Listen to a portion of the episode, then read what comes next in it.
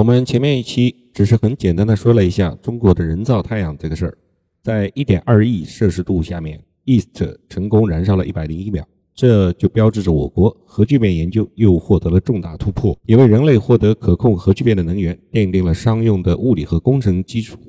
对于这条信息，我们认识其中的每一个字，但是也只能是觉得很高精尖的样子，很高大上。不少人其实不明就里，完全不知道这个人造太阳究竟厉害在哪里。首先要说什么是核聚变。这么说吧，原子弹运用的是核裂变技术，而氢弹运用的则是核聚变技术。小小的一枚核弹可以毁灭一座城市。它的理论基础是爱因斯坦的质能方程，E 等于 mc 平方，也就是说质量可以转换为光速的平方倍数的能量。当一个重原子分裂为两个氢原子，也就是裂变的时候，或者是两个氢的原子，这是氢和重的氢，融合成。一个重的原子的时候，这是核聚变，都会产生一点点的质量亏损，而这损失的一点点的质量会变成巨大的能量释放出来。这个能量的单位是以光速的平方作为倍数来计算的，可见它的巨大。光速是每秒三十万公里，三十万的平方是多少呢？想一想就知道这个数字非常的庞大。而原子弹毕竟只是核武器。如果要和平使用原子弹，那么应该如何操作？有核裂变和核聚变两种技术。核裂变的条件呢，相对比较简单，在全世界也已经有了四百多座的核电站，用到的就是核裂变技术，包括我们国家的秦山和大亚湾。但是核裂变用到的是铀二三五，地球上储量有限，而且还有非常强的放射性污染，局限性很大。大家都知道日本的福岛核电站的核泄漏事件和前苏联的切尔诺贝利的核污染事件。而核聚变技术相对于核裂变就相当的完美。一方面，核聚变的原料刀和氚都是来自于海水，如果海水中的刀全部能够进行核聚变的话，释放出的能量足以满足人类上百亿年的能源需求。而我们嫦娥探月带来的进展，更是让我们有机会能够提取月球月壤中含有的氦三。氦三可以与海水中的刀进行核聚变反应。月球上至少有一百到五百万吨的氦三，大概是地球含量的百万到千万倍级。而且，刀不像氚那样需要制备，在海水中间就大量存在。另一方面呢，核聚变的反应过程几乎不产生辐射，非常的安全。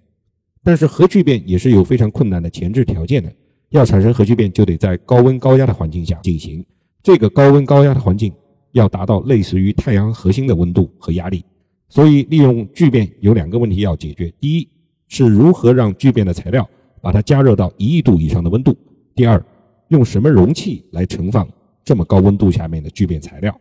形象的说，如果把核聚变反应堆看成是一个火炉，第一个问题就相当于我们如何去点火；第二个问题则相当于我们如何保证炉子不被烧穿。先说怎么去点火的问题，中国的办法是靠低杂波电流驱动，也就是说，在欧姆定律加热的基础上，用高科技的大号微波炉辅助加热原料。当然，点火问题还不是最难解决的，最难解决的还是怎么保证炉子不被烧穿。这方面呢，我们中国也找到了办法，那就是不用真的直接的材料来当炉子的外壁，而是靠电磁来约束，把它给框住。